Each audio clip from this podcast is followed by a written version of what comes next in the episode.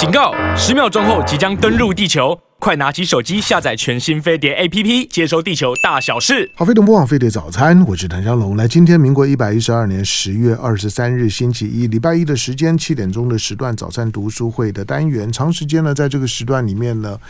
我会我会挑出版品，而且大概我们的听众们知道，就是说你你你如果不耐烦于阅读的，我也不勉强你。不过我我知道我们有不少的听众朋友们呢，会循着早餐读书会呢的推荐的书单，然后呢会会去让让自己呢跟着做一些呢比较有质量的阅读。我说有质量的，并不是夸耀，并不是唐唐这样挑的书呢就一定很有水准。我说有质量，就是说我主观上面我希望挑一些。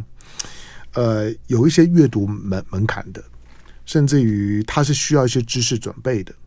尤其我希望你读完了之后呢，是有收获感的。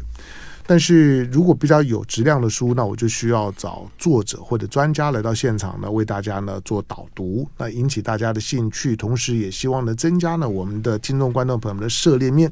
那也有很多的我们的听众朋友呢，观众朋友可能有参加一些的读书会的单元，那也有些的听众朋友说呢，他们会把飞碟早餐的选选书当做他们的读书会的材料啊，那这个呢都很棒。好，今天我我挑的这本书呢。我我纯粹是冲着“国史大纲”四个字，这个呢，这个是我在念念书时候的记忆啊，就就是，呃，我我虽然并不是念历史的，那我念政治学嘛，念政政治学，那历历史，特别是特别是国史的准备，那还是很重要的。好，那在我们念书的，我念书的时代，钱穆还在，所以那时候呢。那时候看国史大纲的时候，作者还在，而且印的呢是那种，我还我还记得那个那种是那种黄皮的那种的封封封面，你还记得对不对？就那个黄皮的封封面，就就是呃非常非非常不花花草草草草的，一看就知道是很很严肃的书。国史大纲。好，那钱穆还在的时候呢，我们我们读，甚至于在当时还有一些的课外的私塾的老师会会大家带。带大家呢导导读国史大纲，好，但是钱穆过世了之后，当然之后要发生一些不愉快的事儿，我我想我我想呢，大大家呢可以自己去上网去查，在陈水扁的时代，那对于钱穆本身的史学的，就是说国国学的地位啊，看起来没有太尊重，所以对钱穆来讲呢，钱穆的故居啊等等等，在在当时呢都成为都成为政治八卦新闻，有有有一点呢在。在从我们总体来讲，就是对一个国学大师的极端的不尊重。好，那钱穆过世了，过世了之后，现在你如果你经过外双溪那一带呢，你会你会看到一个路标呢，钱穆故居。好，那是呢，他过去在在呢定定居在台湾定居呢讲学的地方。那也也是呢国史大纲的，你可以把它当做是国史大纲的呃主人的原生地吧。好，那但是。钱穆过世也很久了，但是台湾商务印书馆呢出了这本书了，这本书叫《重返国史大纲》。那里面呢是钱穆与当代史学家的对话，它里面嗯分分成很很很多的很多的章章节。大块的部分来讲呢，呃，它分成两个呢主要的区块，一个是呢钱穆的思想世界，那后面的第二大块呢是呢国史大纲的历史世界。好。那这本书光是国国史大纲要要要导读，大概嗯就要蛮带种的。但是今天呢，为我为大家导读的是个年轻人，这我一看到。我想，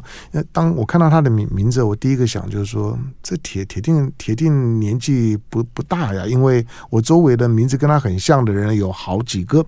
好，来在我们现场呢，为大家导读这本书呢，现在在呢中央研究院的史语所历史语言研究所呢担任了助理研究员的孔令伟，欢迎。啊，谢谢唐先生。啊，各位听众大家好。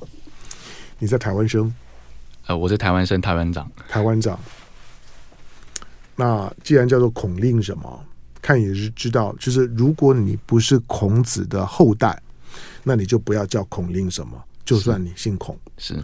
但是叫孔令什么的，就一定是孔孔子的，大概就就是孔子的后代。所以你你你是孔子的第第几代孙？呃，七十六代。作为孔子的七十六代孙，虽然非嫡系了，对不对？是。那孔家人作为孔子的七十六代孙。对孔令伟来讲有有什么特别意义吗？嗯、呃，对我个人来讲，就是呃，我们小时候还是会就是呃。寄送一些儒家经典，那小我们现在可能不强调寄送的这个教育训练，嗯，但是我现在事后回想起来，我觉得，呃，幼时的这些训练啊，包括、嗯、呃，我们那个时候还有中国文化基本教材，对啊，当然啊，就是读这些《论语》啊、《孟子》啊，嗯，我觉得对我个人的养成，我就我个人而言，我觉得还是很有帮助，嗯，而且其实呃，儒儒家的经典，乃至于史学经典，包括包括我们今天这个讨论这个国史前目前的国史大纲。我觉得，呃，作为一些经典性的作品呢，它经得起时代的考验呢。嗯，在重读的时候，我们现代人往往会有意想不到的发现。当然，我们就像如孟子所说的嘛，“尽信书不如无书”，当然会有一些反思啊、呃。但是，我们只要保持着这个温情与敬意去看重访经典，我觉得现代人也能有所收获。嗯，这个大概是我作为一个我个人的这个成长环境的背景，乃至于说。呃，过去的这个孔门经典，乃至于我们现在读前些年的这个《国史大纲》这部史学经典的一些小小的呃反馈嘛，个人的反馈。作为孔子的后人会，会会是个包袱吗？嗯，我觉得呃，一方面有包袱，一方面也是自我一个期许。考呃考试如果考不好，会不会被老师骂？这个倒是不会，但是就是说，可能是在这个个人修为方面，嗯，要是修养不好的话，很容易就是说好像玷辱圣人这样。对，我说我说，如果如如果国语不好的，国文考不好的时候，老呃老师不会拿这个来消遣你吗？呃，这个小时候还是真没遇过。我觉得我们台湾的教育还是蛮包容，嗯，对。但自我期许吧，只能这样讲。嗯、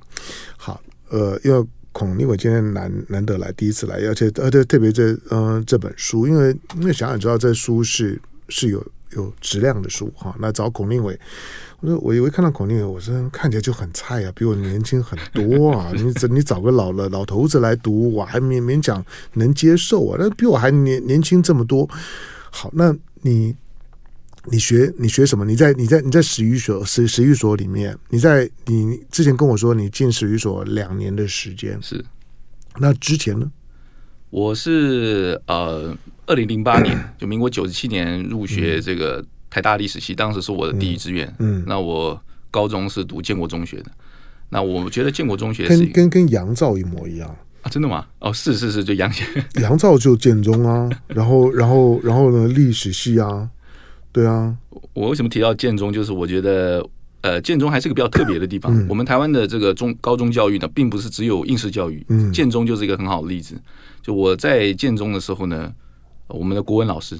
就是经常带我们读这个老庄，嗯，呃，可能大家有人就是呃文艺青年们可能听说过一位吴代隐先，嗯，但他已经一年，嗯，呃，就是早逝了。那他是一位就是还颇有名气的这个新诗的诗人。嗯、那当时他就也就他知道我对历史学感兴趣，他就推荐我读《国史大纲》。所以我坦白在那边讲，我很多的时候高中的国文课我没有上，他允许我去图书馆自修。我就去读《国史大纲》，然后呢，下课再跟他讨论。所以我一直很怀念这位高中老师。他，我在我在跟你说话的时候啊，我也我也觉得你你你有一个在你这个时代里面，我很久没有看到的文气。真的吗？嗯，这我的很直观的感感觉，很直观的感觉。那你为什么会对历史感兴趣呢？其实我一开始是对。传统儒家的经学感兴趣，嗯，嗯，后来就是接触到一些清代的学术，包括是这个梁任公、梁启超，嗯，大家可能有有印这个，大家可能很多人朋友听说过，还有一位叫张学成，也是清代的大儒，嗯，嗯，那当时就觉得经史是不应该分离的，嗯，那至少清代的学者有这样的讲法，所以我对历史学也感兴趣，当然我对哲学啊、对政治学、对人类学，高中的时候都感兴趣。那就是广泛的涉猎之后呢，很好，好的，你你继续说，你继续说，我我我我我只听你讲说我很开心而已，是吧？对，因为因为在在眼眼前坐着一个比我年年轻很很多的人，但是我们可以谈这样的话话题，是对我来讲是一件很很开心的事，是吗？因为在你这个时代里面，我大概已经很难找到这样一个对话的对象了。呃，就是我们那时候高中的时候，我觉得还是比较。宽松的，就是虽然是我那个时候也是有什么什么机什么什么学测啊、自考，但是实际上我觉得真正对人文学科、人文社会科学感兴趣的，嗯，呃，高中生呢，并不是太在意考试的成绩。我坦白讲讲，起码在建中的风当时的风气之下，所以我们有很多时间去看这个，包括我们上课都在讨论黑格跟尼采的问题，跟庄子的问题。现在想想不可思议，这样这样对对我很震撼，因为因为我念师大附中的。我我我一直不太愿意承认建中比我们要优秀。我刚刚听你讲你们在课堂间讨论的问题的时候，我我承认我在师大附中没有人跟我讨论这这这些问题。不过你刚刚讲的那个画面，呃，有有类似，就就是我下课的时候呢，我我。倒不是，倒倒不是翘课，就我下课的时候呢，我常常跑到图图书馆里面。我我我对一些呢世界史啊，跟一些呢跟一些中国史的阅读，那课课本的量一定是不够的。是，是，其实都是在我高中阶段的时候。是，嗯，所以我觉得呃，同学这个自修的能力很重要，不管是对大学生还是高中生，嗯、呃，教科书里面的这个。呃，所传授的这个知识呢，嗯、是远远不够的，嗯、所以乃至于有，当然有一些现实问题啊，课纲的上面的争议，我们也不是我们的主旨。嗯、但是我的意思就是说，无论课纲怎么改，嗯、怎么修，我想同学自己要有一个独立思考的精神。嗯，我想这也是呃，作为一个人文学科或者是对历史学感兴趣的朋友们，应该是一个终身的一个方向。嗯，大概是。好，我我下次可以来找你谈课纲的问题。好，不过你你在，那你台大毕业之后呢？我台大毕业以后就，呃，我其实大三的时候就，呃，把学分修完了。嗯，那我们那个时候台大是有五年五百亿，所以我就呃拿了台大的奖学金。嗯，那时候可以出国留学一年，或者是到其他地方去进修。嗯、后来我就呃决定去这个呃北京的中国人民大学。嗯，当当时现在也还在，就是国学院，嗯，有一个西域历史语言研究所。因为我对这个满蒙藏文感兴趣，然后在当地有比较好的师资，所以我就过去。当时因为两边的气氛也比较和缓，嗯，所以大概在一一年，二零一一年到一二年的时候，也是中国大陆经济崛起比较，然后这个思想比较呃开放的开放的时候，大大爆发的时候。所以我其实有点惊讶，呃，大家呃，我也跟那边的朋友讨论《国史大纲》，嗯，因为钱先的书。在大陆其实蛮受欢迎，嗯，呃，当然这个可能跟前先提倡的所谓这个呃这个中华文明的自信有关系啊。但是我觉得很多的大陆学者，顶尖的大陆学者也是非常的从这个呃历史学的深度，从学前线的史观、史事来讨论这一个这本著作，而不是单纯的是从这个所谓的民族自信来探讨的。所以。呃，前线这本书在中国大陆也是影响力非常大。嗯，在学术界里面，原来在台湾还有像你这种时代的年轻人会去研究大陆少少数民族的历史，不可思议啊！我我都以为这种人应该都绝种了，结 果 竟然还有一个，好。不不错不错不错，好，在我们现场的呢，孔令伟，孔令伟呢现在是中研院的史研所的助理研究员。好，那今天呢，请孔令伟来呢，除了我有几分的好奇之外呢，当然主要是请孔令伟呢来为大家呢导读呢这本书。这本书，呃，那如果你你读过《国史大纲》更好，那是因为国《国国史大纲》。你即使读完了之后呢，因为它里面的材料非常非常多，所以你你可能需要反复的阅读，才能够呢形成呢自己呢对那那那本书对国史大纲的自自己的知识看法。好，但这本书呢叫《重返国史大纲》，里面呢收录的钱穆与当代呢史学家的对话，台湾商务印书馆出版。那我们进广告，广告回头之后呢，继续跟在我们现场的孔令伟聊。好，非常不枉费的早餐，我是梁家龙。刚刚聊聊完那段之后呢，我大概知知道呢要怎么样跟孔孔令伟聊，而而且我发现可能聊一集是不够的，我觉得可以跟聊都是可能有有很多。好，当然今天的星期一的时间，早餐读书会的单元，我我挑的这本书呢，重返国史大纲。那钱穆与当代史学家的对话，或者呢几位的几位从事史学研究的人哈，他们记录的，或者呢他们在在讨论或者表达他们呢对于钱穆对国史大纲的一些的心得看法的总结。好，所以这本书呢叫《重返国史大纲》。在我们现场的孔令伟呢，也也是呢这本书里面的几位作者之一。好，那这本书呢，台湾商务印书馆出版。在我们现场的孔令伟呢，中研院的史语所的助理研究员。那刚刚孔令伟讲说呢，他台大毕业，然后呢到大陆的到人民大的大学里面呢去去交换。那也待了一段的时间之后呢，他去美国的哥伦比亚大学呢修他的博士学位，研究汉学人呢，为为什么是去哥伦比亚？那那那这中美的这个历史你就知道呢，哥伦比亚呢是美国呢汉学研究的重镇了。那所许多呢，从从清朝以来中美之间的交流哈，在哥伦比亚那边呢保存的呢可能是更完整的，比哈佛这些可能都要来来得更完整。好，所以去呢去哥伦比亚呢做这继续呢做汉学的研究。我我对孔令伟就是你你这么年年轻，然后在台湾的这种的政治不，我我我认为研究汉学在台湾是政治不正确，我不知道你同同不同意了。就是，但是你却投入这么多，而且我的感觉就就是你跟很多去念文科的孩子不一样，很多念文科的孩子被认为是因为他念不了理理科，所以只好呢去念文科。可是你是。我我觉得真正在文文科里面非常需要，就是你有自己的穿透力，而且你有自己的想呃想法，而且你孜孜酷酷的在在在里面找到了自己的快乐。好，那我们回回回头来来看呢这本书，因为你也是作作者之一，我们先谈钱穆吧。钱穆呢，在在整个国国学研究，尤其在在国民政府到台湾之后的一九四九年之后。那当中国大陆经过很长的政治的动动荡了，所以他的他的学术研究的断裂是非常的清楚的，特别在文革那段时间。因此，台湾有很长的时间，再加上钱穆这些呢，在大陆时时期呢，就已经呢颇有名名声的一些一些的人士来到了台湾。你怎么看钱穆？钱先生当然是一位，就是说非常典型的中国传统的知识人，嗯，然后甚至是我们可以讲是士人，嗯，那。就是大家大家可能都背过这个范仲淹，嗯，这个士不可以不弘毅，任重而道远。所以基本上士人或者中国传统的知识人，不是以寄送知识为单一的目的。当然，寄送是很重要的手段，但是更沉重的就是说他要实践，实践，实践。那这个实践就是跟所谓的道。嗯，是有一个密切的关系，但我们今天不可能一集的时间去讨论什么是何何谓道。但是这个东西是有一些，就是说研究历史学是有一些超越性的追求的。这个追求对钱先生来讲，起码就《国史大纲》来这本书来讲，他是要追求就是中国通史的精神面貌。嗯，因为在我们大家知道这个呃，钱先生写作这个《国史大纲》是在呃，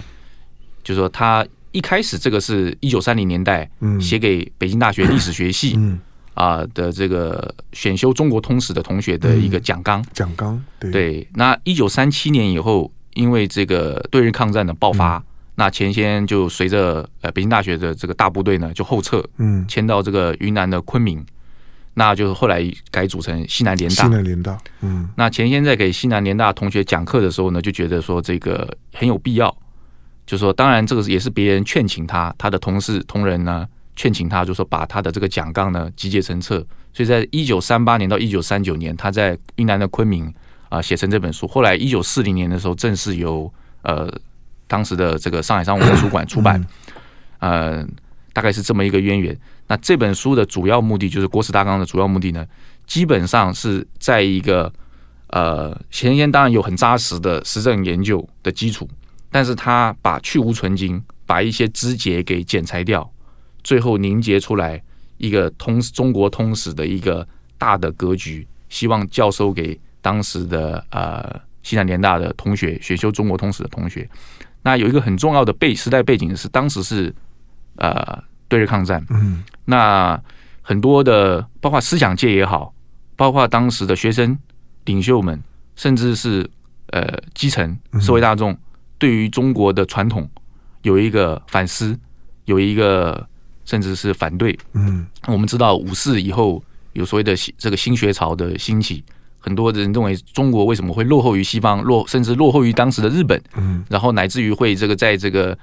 这个对日抗战期间的，这个种种的不利，就把它归咎于中国过去的这个专制黑暗，所谓的专制黑暗呢、啊，就是清朝以前的专制黑暗，所以开始对自己的这个从对中华的传统文化呢不自信，开始批判啊，甚至唾弃，乃至于有所谓的全盘西化说嘛。嗯，那钱先的这本书其实是要回应的是这样子的一个思潮，就是他经过呃反复思考以后，认为中华呃文化里面还是有呃优秀的特性。当然，刚刚唐先。刚刚提到说，在台湾研究汉学是打个引号啊，所谓的不这个不正确的这个，当然啊，对，这有什么好怀疑的？然后我 或者是怪胎呀？但但我们现在，我现在更 请我个人呢，我同我一部分同意，一部分也嗯觉得还可以再我们再重新思考一下。您请说，嗯，我们把中国打一个引号，这个中国可以是文化的概念，可以是地缘政治的概念，可以是思想上的概念，对吧？所以我们今天讨论的。这个中国可能是在今起码在这档节目上面，我们讨论中国是文化上的中国，嗯，而不是中华共中中华人民共和国的中国。所以我觉得今天的 尤其是年轻的朋友们，恰恰要区别文化中国跟中共这两个概念。如果把中国等于中共的话，恰恰是被陷入了中国人民中华人民共和国或者中国共产党的这一个。政治的话语里面，嗯，如果他代如果中共能代表中国的话，那这个有点狭隘了，嗯，比如我们这个很尊敬的一位老呃前辈学者，也是钱穆先生的高祖余英时先生，嗯，他说过一句很有名的话嘛，对，我在哪里哪里就是中国，如果非要说哪里才有中国，那反而没有中国，这这个意思很绕，嗯，呃，但是简而简而言之就是说，世人代表的就是文化中国，中国不是一个实体。特定的一家一姓或者是一党一派，嗯，而是一个文化意义上的存在。这个大概是我们今天在探讨国史大纲，我也比较想要呃怀抱的一个现实的回应。大概是对啊，你讲的很很好，我也我也我也同意。不过我我我之所以用很武断的方式说政治我不正确呢，是从一个政政治观察的现实上面，在政治的现实上面，跟现在的社会气氛，包括你刚刚讲的课纲的修改，它其实是在很努力的切断台湾。的当下的社会跟文化环境呢，跟中国的关系，跟那个中国文化之间的关系，这种的断裂性的处理，从一般的一般的知识受众的角度来来讲，它是很难去进到你刚刚说的那个细节里面，是把把自己身体血液文化当中所呈现出来的那个很自然而而然的，在你成长过程当中呢，所流露出来的中国文化味道。跟呢，跟跟政治上面的中国的去做一个区隔，大部分人办不到这一点，所以就用那简化的方式处理呢，连连文化之间的关联性都努力的去切割。现在大学里面还有中国通史的课程吗？有，但是缩短了。好，因为我看到高中课课本里面的中国史呢，已经被被剪得乱七八糟了。当然，我也我我也不说以前以前的课本的那个叙叙事就一定对，但是最少。它比较有有系统的去建立一个中国通史的理解的基础，就是从上古这样下来之后，那个时间时间序列是对的。你读完了之后，大概不会偏差到到什么地方去。可是现在这种的割裂式的处理了之后啊，让孩子年轻的孩子上完课之后，他要形成一个中国通史的那个通的大致上面的那个架构会有困难。好，但是。研究研究研究中国中国通史的人这么多，那为什么钱穆有他独特的地位？是因为研究这个写试图撰写中国通史的人，确实是如唐先讲您讲的，就是如过江之鲫啊。对啊，包括你你也是啊，对啊，嗯、包括中国呃中共四九年建政以后啊，嗯、他们也是组织，他还不是个人，前先是个人，嗯，那中共是组织。一批学者，嗯，包括这个简伯赞，嗯，对不对？这个非常有名的这些呃，中国大陆，就是说四九年以后留留在中国大陆的学者，那主要都是以前目前在国史大纲里面归类的这个宣传派，嗯。啊、呃，就是说呃为主，来用当时的流行的这个马列史学或者是这个社会阶段论来定义，试图把中国史放在这个马列思想的下面来理解。所以要强调一个长时段的研究，但是这样的研究呢，现在是看起来就是经不起，比较相对于前先来讲，经比较经不起时代的考验。因为马列的这个思想呢，它当然有它深邃之处啊，嗯，但是就是说它硬套到中国历史来解释很多事情解释不通的，所以包括中国大陆自己的学者也开始有些修正嘛，嗯，所以有所谓的中国特色社会主义，其实其实就是已经偏离了原本的这个老派的呃这个马列主义了。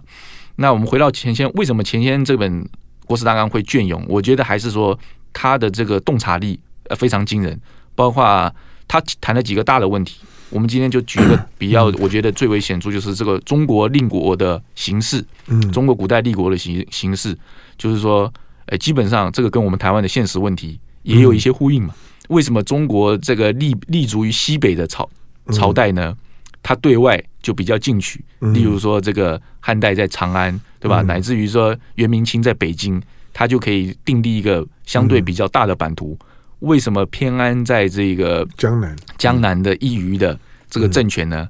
呃，就是说这个遇到了很多现实或者军军事或者外交上的困境。嗯，当然前先讲这个说法，我们可以说有人会说很笼统或大而化之，可是通史其实恰恰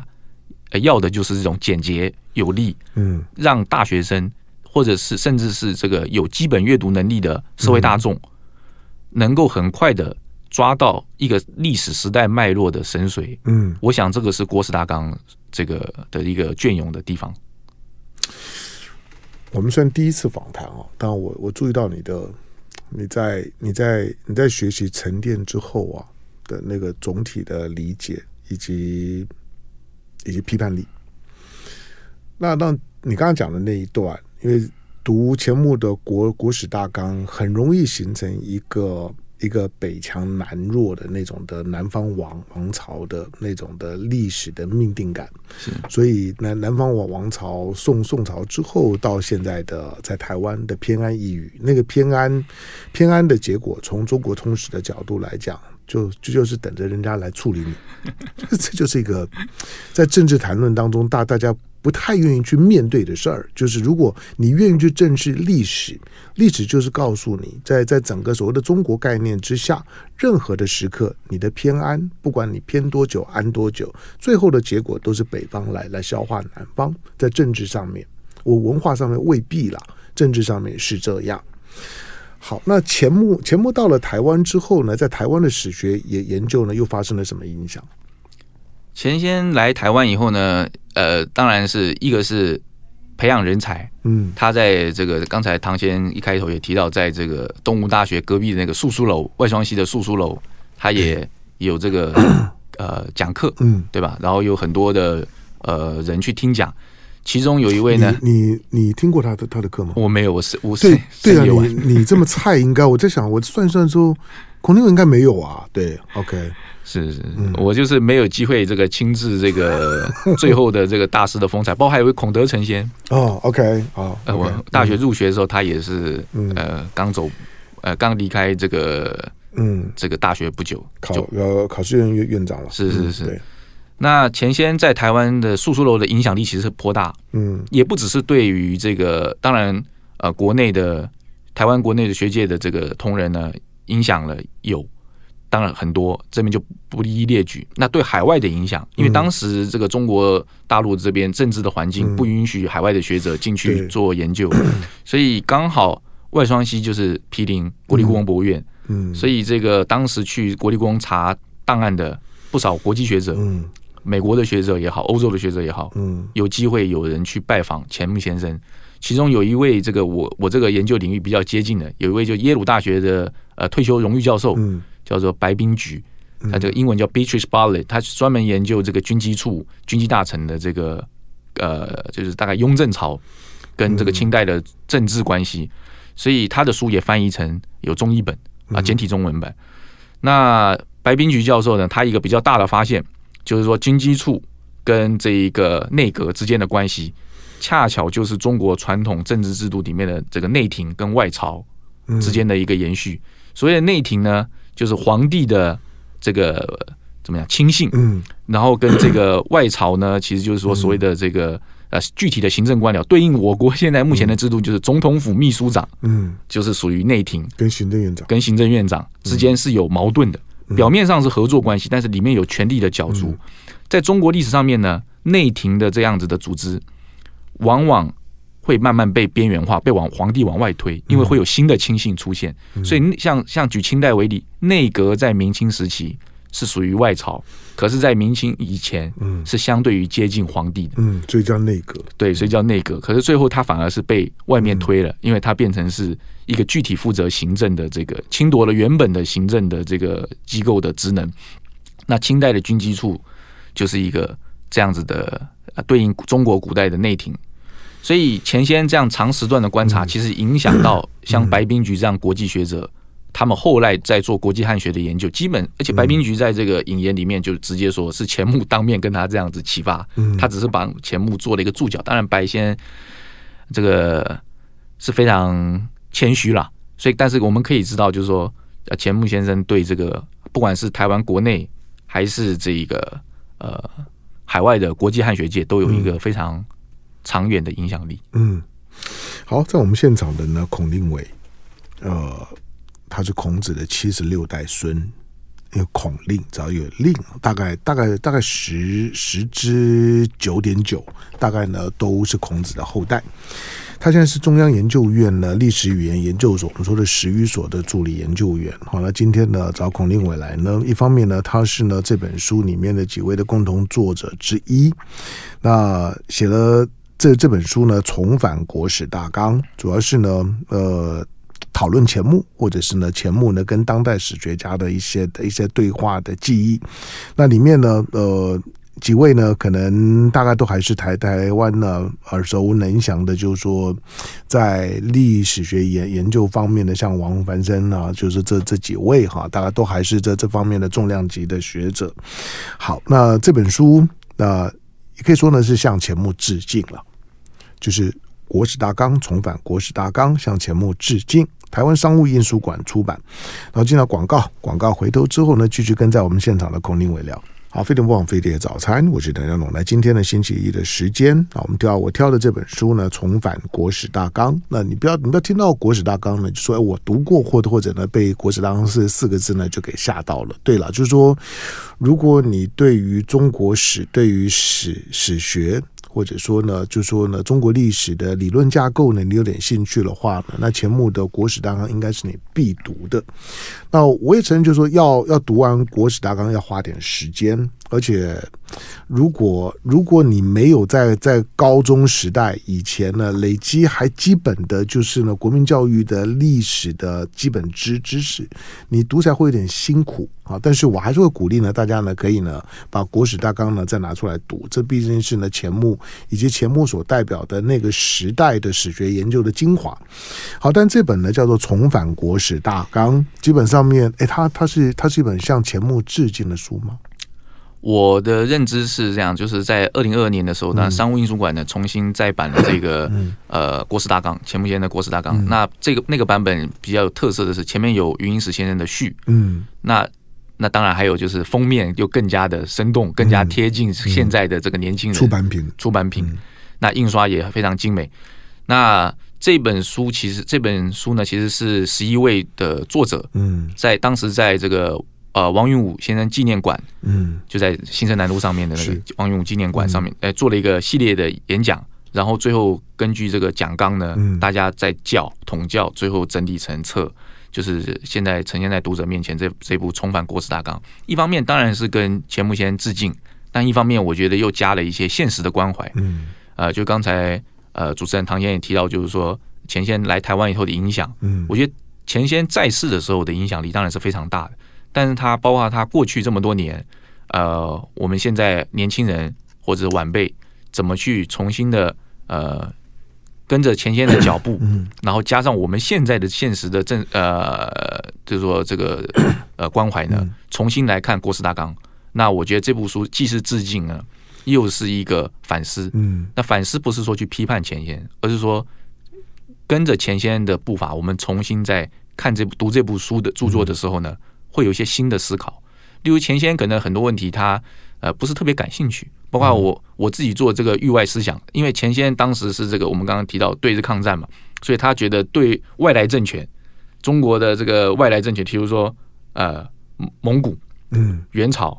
然后跟这个满洲人所建立的清朝，他就把它倾向把它描绘的比较黑暗。嗯，其实前先并不是对这些少数族群啊有什么样的偏见，而是说当时他在情感上自然而然把他投射成日本人。嗯，而且当时日本人的政治宣传，就是日本这个军国主义的政治宣传，也是说强调是满蒙满蒙一家，对满蒙一家，非中国论。对啊，所以要来，当时也东京大学也有也有一些一批学者，比如说百鸟库吉，那个是分裂中国最简单的方式啊。是是是，所以所以我们现在来看前先的很多论断，他之所以有一些呃可以在商榷的地方，并不是说因为前先的学问不好，而恰恰是因为他当时的现实关怀。嗯，他为了要去对抗这这个这个日本学界的这种比较歪曲的言论呢，当时的日本学界，所以他也无意之中他也被带歪了，也出现了另外一个极端的方向。其实恰恰是这样子的。呃，连钱穆先学问这么好的人都会产生这个呃偏误的时候呢，我们就要警惕自己。我们现在在台湾身处台湾的当下，我们在做历史研究的时候，可能也要尽量的啊、呃、反思自己，是不是有一些呃把自己的现实感太过强烈的带入到历史研究。当然，我想现在历史学者不会没有人敢宣称我们都是客观的，也没有人觉得完全客观是好事。可是。我觉得恰恰是这样子，就说有一个呃批判、自我批判的精神。我们在做历史论断的时候，是不是能够经得起时代的考验？嗯，我想前先做到了，我们后面的人也应该要以这样的标准来期许自己。嗯，从我们刚刚的刚刚的访问里面啊，就说孔令伟对于历史研究有一种原发性的热情。啊，这个呢，从你在高高中以前的阶段，在其实高高中可以看得出来你的你的未来的兴趣跟志向，最早包括我我自己，我我现在在做的事情是我高中就决定的，是，是，是我我自己决决定的，我就是要进媒体，我我就是要写评论，我就是要做这件事。那不管呢外外在的环境如何，这个是我我自己决定的。所以在高中时候呢，会会立定自己的方向，朝着某某个方向走。虽然以当时的时空环境来看的话呢，你觉得一个一个一个学学生的对于历史对文科特别感感兴趣，以建中师大附中这种学校来讲，它都不是主流。对，主流的都去念理理科去了，要要要去数理资优班呐、啊，对不对？一定要物理、化学、数学要很好啊。念历史啥了了不起的？不过今天你回头去看的那个意义呢，就就非常不一样。可是在，在在你在求学的过程当中，国史大纲对于孔令伟有什么特别的影响吗？我觉得影响非常大。当然，我在这个重返国史大纲这部书里面呢，当然对前先有一些致敬，也有这个一些重新思考的部分。但我批判是好的，我觉得知知识本来就是要建立 批判是最好的致敬方式。是是，那我觉得就我个人而言，就是我当时这个读前先，他前面前先写的这个部分呢，就是在先秦到秦汉，我觉得是最精彩，就就国史大纲的部分而已，也是他最熟的这个时段，所以有很多精彩的论述，包括说这个呃中国这个概念，嗯，跟域外这个概念的形成。其实前先提到一个很重要的观念，就是春秋战国以前是没有所谓的域外观念，因为是夷夏杂居。嗯，所谓的中国里面，中国如果是一个文化上的地区，嗯，它是慢慢扩大的嘛。一开始可能只是一个，就我们今天讲的河南省，对不对？这个殷墟、安阳这个这个这个这个这一带，后来才慢慢扩张。随着这个呃商朝跟周朝的扩张，它的它才慢慢把山东啊跟这个今天的这个。陕西啊，西安慢慢才能包纳进来，所以中国是一个变动的概念。这我想前先也讲得很清楚，这个到现在都是非常的真知灼见的。那对我个人的影响呢，就我有一点反思，就前先里面喜欢把大一统讲成是光明的，嗯，然后分裂呢就是很黑暗的。但是呃，大一统，嗯，大一统呢的光明，嗯，大一统的前戏往往是非常黑暗的。就是大一统的建立，往往是需要建立在实质的武力征服，甚至有暴充满国家的暴力之下。没错。所以前些里面，呃，他在探讨这个东汉的羌乱的时候呢，他就认为这个羌人呢都是这个叛徒，东汉去打他们是正大光明，所以最后就形成了光明正大的大一统。可是如果前先引用的一些材料到现在都很有名，嗯，可能这个大家对中国大陆的电影可能有听过，有一部叫《战狼》啊，嗯，犯这个犯我。这个中国的虽远虽远必诛啊，虽远必诛就是出自于《汉书》，嗯就是东汉去打羌乱，是这个狼子野心不与华同，嗯对不对？这个就是反正意思就是说，诶，这个羌人非我族类就该打。嗯，可是如果按照现在的这样子的一个国际形势的话，最近因为以巴冲突，嗯，最近这个包括乌克兰跟俄罗斯，他们还可能是同不一定是非我族类啊，对，他们还是同同族同文。所以我的意思就是说，可能我们对大一统跟呃分裂的这样的一个历史观点呢，放到我们现在的国际政治，乃至于台湾本土的关怀，我们会有一些新的反思跟启发。可是，这是不是说前先的东西没有价值？其实我觉得不然。其实恰恰是他点出了大一统跟分裂的这个问题本身，这个问题本身是极具有价值的。嗯，前先当时一定没有想到说。在写波斯拉冈的时候，没有想想考虑到台湾问题嘛？对，他在一九四零年出版这本书的时候，不会想到台湾问题或者国共的这样子的分治嘛？因为日本人都还没摆平，所以钱先恰恰在大一统跟分裂的问题上面点出来，这是中国历史上面一个大问题。嗯，那我们现在放到台湾跟中国大陆之间的关系，乃至于放眼以巴，乃至于放眼乌克兰跟俄罗斯的这个问题。我觉得对我们，不管是对历史学，甚至对研究政治学的人，或多或少能够有一些思考上的刺激。嗯，这是我觉得国史大纲的一个呃非常核心的现代意义。嗯，好，当然现在很流行穿越剧了，学学学历史人都要有点穿越的本本事。在穿越的过程当中呢，去去建构呢自己的知识跟理解的系统。毕毕竟那些都已经是呢距离现在呢少少则呢几百年，远则呢几千年的事儿了。那因此呢历呃历史呢为现代的服务，它终究是历史学当中呢非常难避免的部分。